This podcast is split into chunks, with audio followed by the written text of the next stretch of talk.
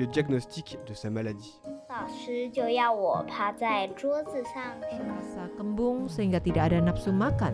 Jadi saya tidak makan siang. Hello，你好，你现在听到的是少年报道者的读报新闻，我是小管家报道仔。少年报道者是独立媒体报道者制作的儿少新闻平台，在这里会有大朋友、小朋友把世界上重要的事说给你听，除了中文，还有多种语言哦。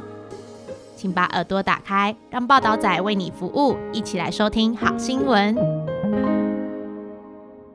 Six keywords to understand why Israel and Palestine became a feud. What conflicts existed over the last century? What role does the international community play? In the early morning of October 7th, the Palestinian militant organization Hamas launched a surprise attack on Israel. They sent more than a thousand armed fighters across Israel's heavily fortified border wall and attacked 22 towns along Israel's southern border. They not only injured and killed soldiers and police, but also kidnapped civilians to become their hostages. This attack, called Operation Al Aqsa Flood, has been recognized as Israel's version of the 9 11 incident, the largest disaster since the founding of the country. Israel's retaliatory Operation Iron Sword intensively bombed the Gaza Strip, where even civilians were not spared. In less than a month, there have been more than 7,000 casualties from both sides, making it the bloodiest battle in the 50 year history of the Israeli Palestinian conflict.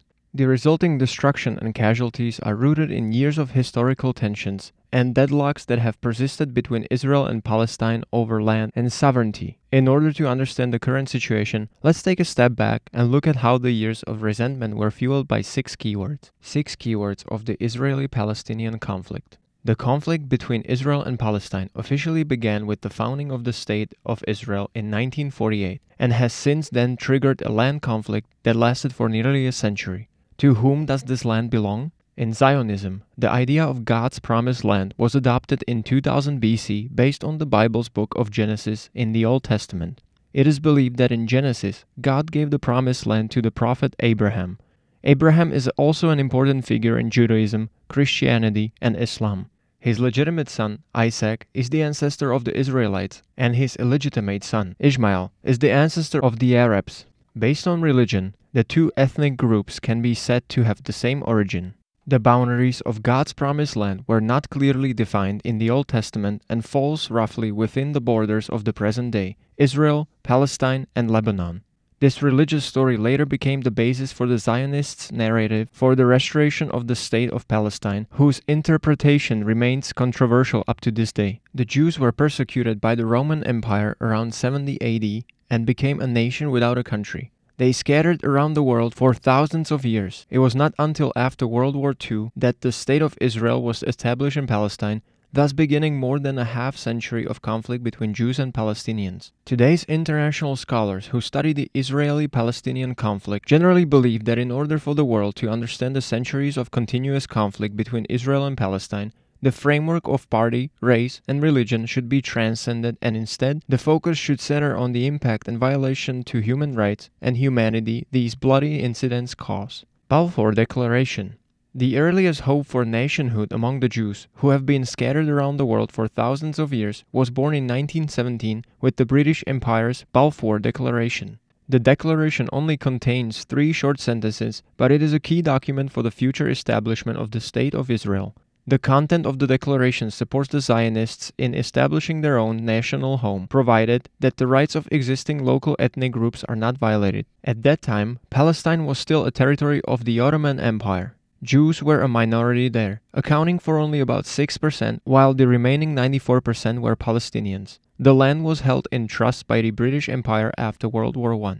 This document gave the Zionists of that time great hope for statehood. Zionism is a nationalist movement that originated in Europe in the 19th century. At that time, there was a strong anti Semitic atmosphere in Europe, and Jews were discriminated against and persecuted. Therefore, this movement hoped that the Jews could return to the promised land given by God in the Old Testament and establish a nation. After the Balfour Declaration, some Jews moved back to Palestine in waves, which became the basis for the establishment of the future State of Israel. UN Resolution 181. Some major European and American countries sympathized with the Jews, who not only had been exiled for many years, but also had 6 million of their people massacred in the Holocaust. This in turn paved the way for the birth of the United Nations General Assembly Resolution 181 in 1947. This resolution, also known as the United Nations Partition Plan for Palestine, is about establishing a Jewish state, Israel, and an Arab state, Palestine in Palestine. As a result, Israel was officially established as a state on May 14, 1948. However, this resolution caused extreme dissatisfaction among the Palestinians and surrounding Arab countries. The 750,000 Palestinians who originally lived in the current state of Israel became refugees overnight. They believed that the Jews had left the area for thousands of years, so why would they come back and compete with them for their homeland? Thus, the day after the founding of the State of Israel, May 15, was designated as Nakba Day. The establishment of the State of Israel also triggered the first Israeli Arab War. The military coalition forces to the Arab states, including Egypt, Jordan, and Syria, attacked Israel and started a conflict that would last for more than 50 years. Six Day War. After the establishment of the State of Israel, conflicts between Israel and Arab countries continued to occur. Palestine originally hoped to rely on the help of Arab countries to have their homeland returned. However, after five major wars, not only did it fail to regain its lost territory, but Israel has even taken control and occupied more land, far exceeding the original United Nations resolution. The five major wars were the 1948 War of Independence, the 1956 Suez Crisis, the 1967 Six Day War, the 1973 Yom Kippur War, and the 1982 Lebanon War. In the Six Day War, Israel occupied East Jerusalem, the west bank of the Jordan River, and Gaza, which were originally assigned to the Palestinians, and took prolonged control of these territories, driving more Palestinians into exile. Later, the United Nations Security Council passed Resolution 242 in 1967, demanding Israel to withdraw from the occupied territories. However, Israel did not withdraw from Gaza until 2005. Despite its withdrawal from Gaza, Israel set up barriers along the Gaza Israel border, implemented close surveillance, and even controlled the supply of electricity, water, food, and other material resources. Israel completely blocked the coastline, borders, and airspace. In addition to the military occupation of Palestinian territories, Israel also made extensive use of its settlement policy, allowing Israelis to infiltrate into areas originally inhabited by Palestinians by way of settlement, trying to gradually change the demographic structure. The expansion of land occupation and settlement policy has deepened the hatred between Israel and Palestine. Every one or two years, there are large scale conflicts between the two sides, and the pre Six Day War border has become the bottom line for Palestinians who are willing to negotiate peace. Hamas, 1987. After the establishment of the State of Israel, Palestine became increasingly fragmented and highly controlled, which became the major reason for the rise of Hamas, the militant organization that launched the attacks this year. 2023. Hamas is the Arabic acronym for Islamic Resistance Movement and is the main organization of the Palestinian resistance movement. Hamas was founded initially as a religious group in 1987, but over time it gradually developed into a militant organization. Hamas believes that Israel should not exist and the entire territory should belong to Palestine. It has been confronting Israel with military actions, terrorist attacks, kidnappings, and other means of attacks for many years. It is very different from the factions who hope to negotiate peace with Israel. Internal affairs are another difficult issue aside from territorial disputes. Within the structure of Palestinian self governance, the only currently recognized internationally as having legitimacy is the Fatah regime, which has de facto control over the west bank of the Jordan River. However, they are known to have corruption problems. Hamas is the other faction that actually controls the Gaza Strip. However, Hamas is regarded as a terrorist organization by the United States, Israel, and the European Union due to the violent tactics it utilizes. Therefore, Hamas is still not recognized internationally, despite the fact that it gained power in the 2006 election and has a large popular base. Hamas, which enjoys public support, refuses to negotiate peace with Israel. On the other hand, the Fatah regime, which is willing to negotiate and is recognized internationally, does not have sufficient public support. The question of who is qualified to solve national problems has thus become an intractable internal point of conflict within Palestine. Saudi Israeli rapprochement, 2023. Experts have two analyses as to why the Israeli Palestinian conflict, which has been going on for years, is facing the most violent attack in 50 years. In recent years, Israel has successively established normal relations with Arab countries such as the United Arab Emirates and Bahrain with the active facilitation of the United States. The Abraham Accords signed in 2020 is meaningful because Abraham is the common origin of both Judaism and Islam and has a strong connotation of reconciliation.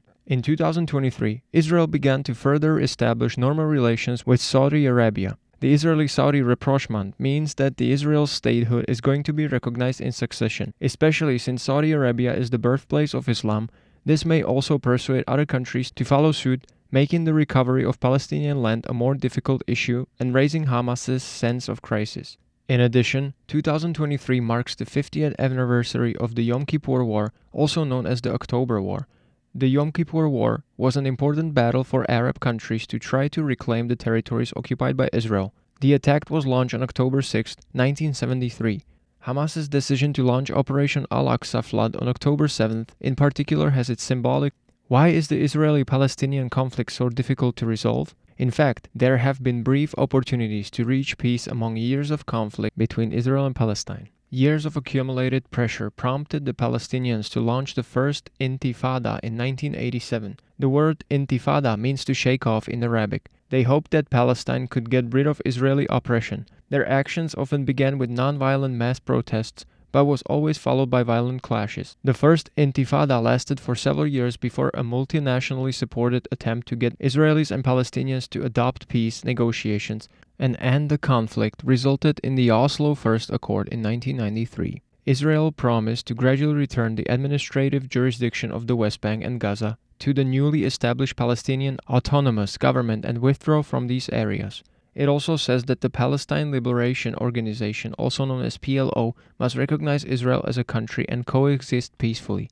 The Oslo First Accords were originally intended to be a step by step approach to the partition of the two countries over a period of five years, which has not been realized. In addition to Hamas's rejection of Israel as a state, the issues of borders, the handling of refugees, settlement, and the status of Jerusalem are all obstacles. Later, the peace process was set back due to Sharon's visit to Al Aqsa Mosque, where in 2000 the Israeli right wing politician Ariel Sharon brought police forces to visit the Al Aqsa Mosque, a Muslim holy site in East Jerusalem. This was seen as a provocative act and even triggered a second intifada. Peace negotiations almost came to an end, and the cycle of violence and revenge continues. Moreover, one third of the world's crude oil is produced in the Middle East.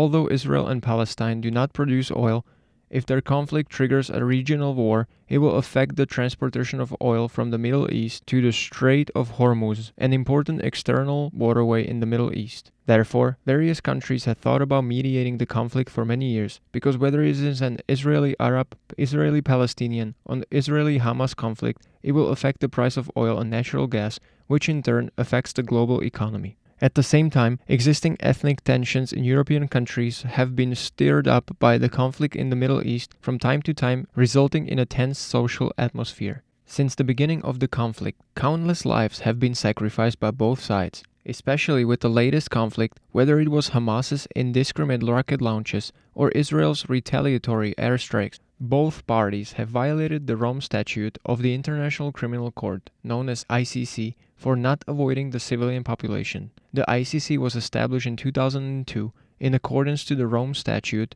and specializes in judging those. However, given the complexity of the situation where Israel is not a member of the statute and Palestine is only a political entity rather than a country, the intervention of various international laws is limited. Although the United States recognizes Israel's rights to self defense, it can only call on Israel to abide by the laws of war, prioritize rescue and hostages, and transport supplies rather than resort to retaliatory attacks. To ease conflicts and bring the Middle East towards peace, it is generally believed internationally that negotiating between the two sides is still the most critical step.